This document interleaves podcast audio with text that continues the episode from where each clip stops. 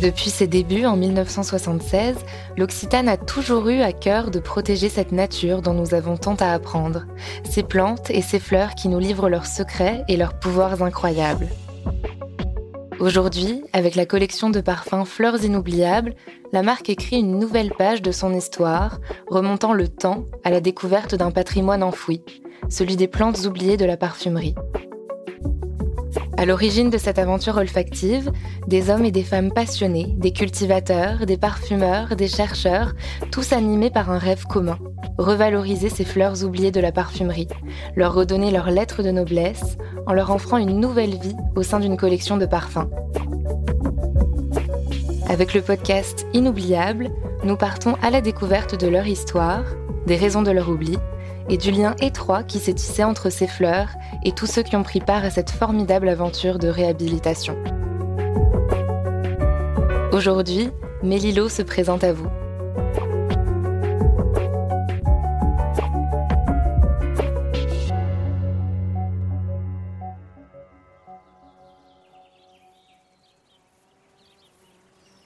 L'Occitane, moi je les aime beaucoup. L'amour des plantes est inscrit dans leur ADN. Ils ont une manière bien particulière de prendre soin de nous et de mettre en valeur notre environnement. Avec le projet dont je vais vous parler, celui des fleurs inoubliables, ils ont réalisé une prouesse, révélé ma nature véritable, celle d'une fleur dans un champ. Ils ont valorisé mon histoire, le rôle que je joue dans la biodiversité, mais aussi les hommes qui me cueillent et le mode d'extraction qui sublime aujourd'hui ma signature olfactive. Grâce à ce projet, mes amis et moi, nous ne sommes plus uniquement des fleurs communes qui poussent aux abords des chemins. Désormais, nous sommes des fleurs de parfumerie. Et ça, c'est aussi chic qu'inespéré. En réalité, si je remonte le fil de mon parcours, j'ai déjà eu une belle place au sein de la parfumerie pendant quelques temps, mais j'ai été peu à peu oubliée jusqu'à y perdre ma place pourtant bien méritée. À partir du XXe siècle, on m'a préféré des molécules de synthèse économiquement plus accessibles. J'ai rien osé dire sur le moment. Et puis les années sont passées et avec elles les occasions de refaire surface.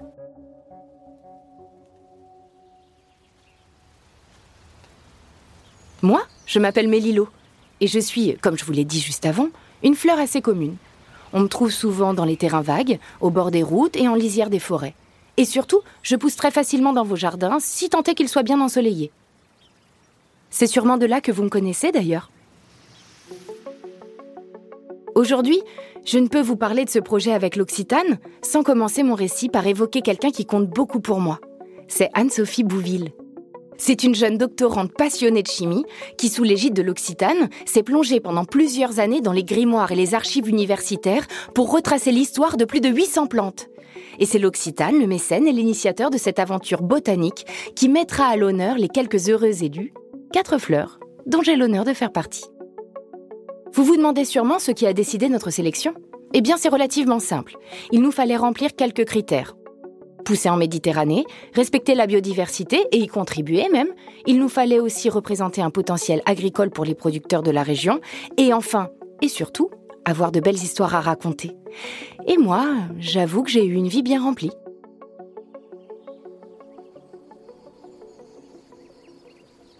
J'ai quelques surnoms plus ou moins surprenants, comme Lotus à miel, ou Sweet Clover en anglais.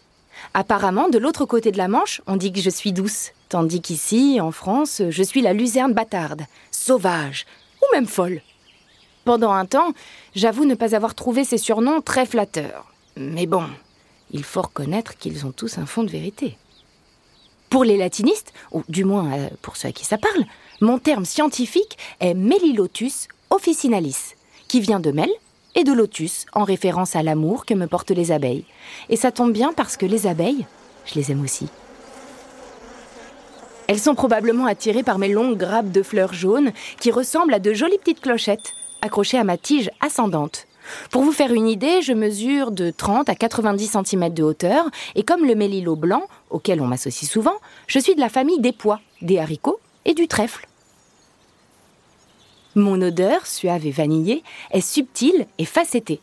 On y retrouve, dit-on, des effluves de foin coupé ou de tabac, rappelant parfois celle de ma consoeur, le gaillet odorant. Je n'ai rien contre elle, hein, mais d'après moi, mon parfum est unique. Ne cherchez pas de comparaison, vous n'en trouverez pas de semblable. D'ailleurs, un de mes autres surnoms est le trèfle d'odeur. Cette odeur, ces surnoms, ce caractère bien trempé, c'est tout ça qui a donné envie à l'Occitane de faire de moi un parfum. Il s'appelle Mélilo et il est tout aussi élégant et surprenant que moi. Ce parfum, il a été imaginé par deux femmes aussi délicates et sensibles que talentueuses, Julie Massé et Véronique Nieberg. Selon Julie, l'utilisation de ma fleur était inédite et tout à fait fascinante en parfumerie. Ce n'est pas moi qui le dis, hein, c'est elle. C'est vrai que je peux avoir une odeur assez surprenante et mon goût l'est tout autant. Mais je suis très appréciée en pâtisserie. Oui, oui, je côtoie des grands chefs étoilés qui n'hésitent pas à sublimer une crème fouettée de mon parfum vanillé et miellé. Ah, je vous sens délicieuse, dit comme ça. Mais une fois cuite, je peux aussi dévoiler une amertume marquée. Ne le prenez pas mal, je suis faite comme ça. Je dois ma saveur si particulière à ma teneur en coumarine, et c'est grâce à elle que j'ai pu être utilisée pour corriger le goût de mauvais tabac. Et même, euh, j'ai fait partie de la composition de certaines cigarettes. Alors oui, ce ne sont pas mes exploits les plus glorieux, nous sommes d'accord. Mais je me suis rattrapée en prêtant mon arôme à des sirops, de délicieuses tisanes, des desserts et même du fromage suisse. Pour cela, il suffit de faire sécher mes fleurs après cueillette et de les réduire en poudre. Oh oui, j'allais oublier. Je peux même me transformer en miel. En bref, on peut me déguster de beaucoup de manières, mais avec parcimonie car quelquefois j'avoue qu'il m'arrive d'avoir mauvais caractère. Ma consommation excessive est dangereuse, et je me transforme en poison à l'occasion. Oui, je sais. Mais en fait, c'est pas vraiment de ma faute, hein. c'est surtout lié à mon séchage. S'il n'est pas effectué correctement, ma coumarine peut se transformer en dicoumarol. Et je peux vous dire que cette substance au nom barbare l'est réellement. Elle est utilisée dans la morora, car elle peut déclencher des hémorragies internes, donc... Euh, vous voyez, on rigole pas avec ça.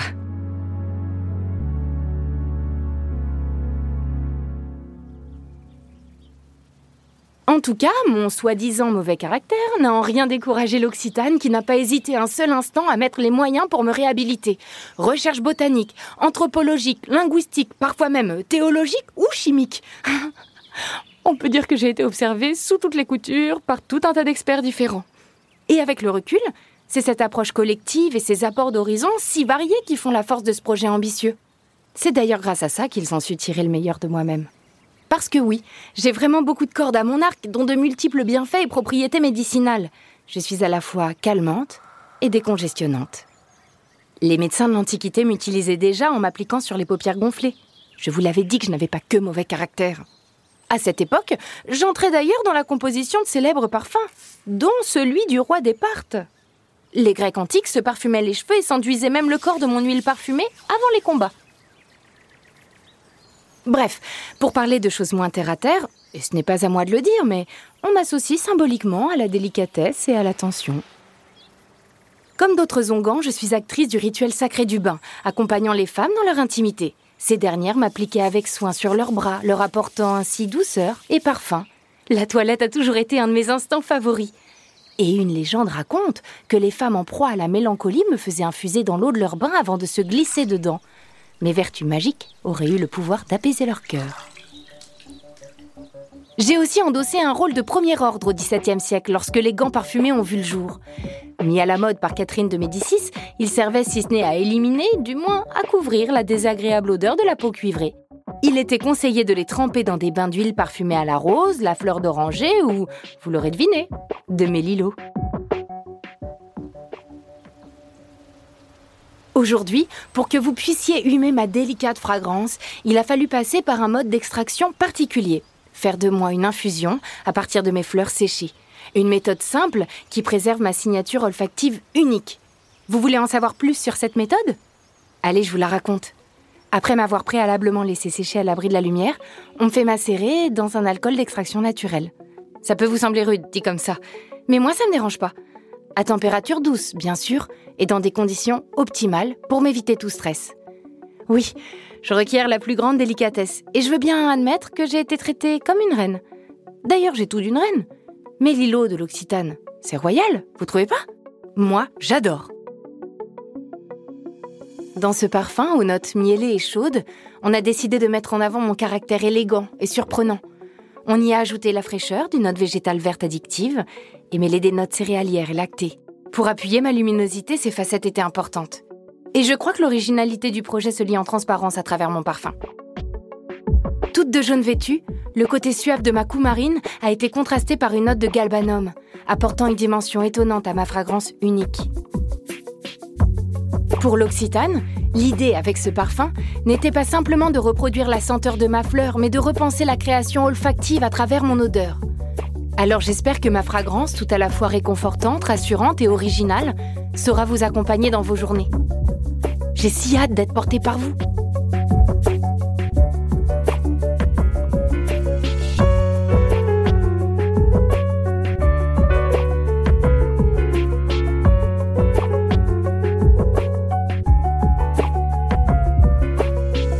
Inoubliable est un podcast L'Occitane produit par Louis Créative. Juliette Fayet et Léa Rouault ont écrit cet épisode. Léa Rouault est également chargée de la direction artistique et de l'interprétation des comédiennes. Audrey Pierrot a interprété Mélilo. Blanche Martin est responsable de la production. Antonin Léger s'est occupé du montage, de la réalisation sonore et du mixage. La musique originale a été composée par Marine Kéméré. Si cette belle histoire vous a plu, la meilleure façon de soutenir le podcast, eh bien, c'est d'en parler autour de vous. Tout simplement en partageant le lien d'écoute que vous pourrez retrouver dans la description de l'épisode. Vous pouvez aussi laisser des étoiles et des commentaires. Merci beaucoup.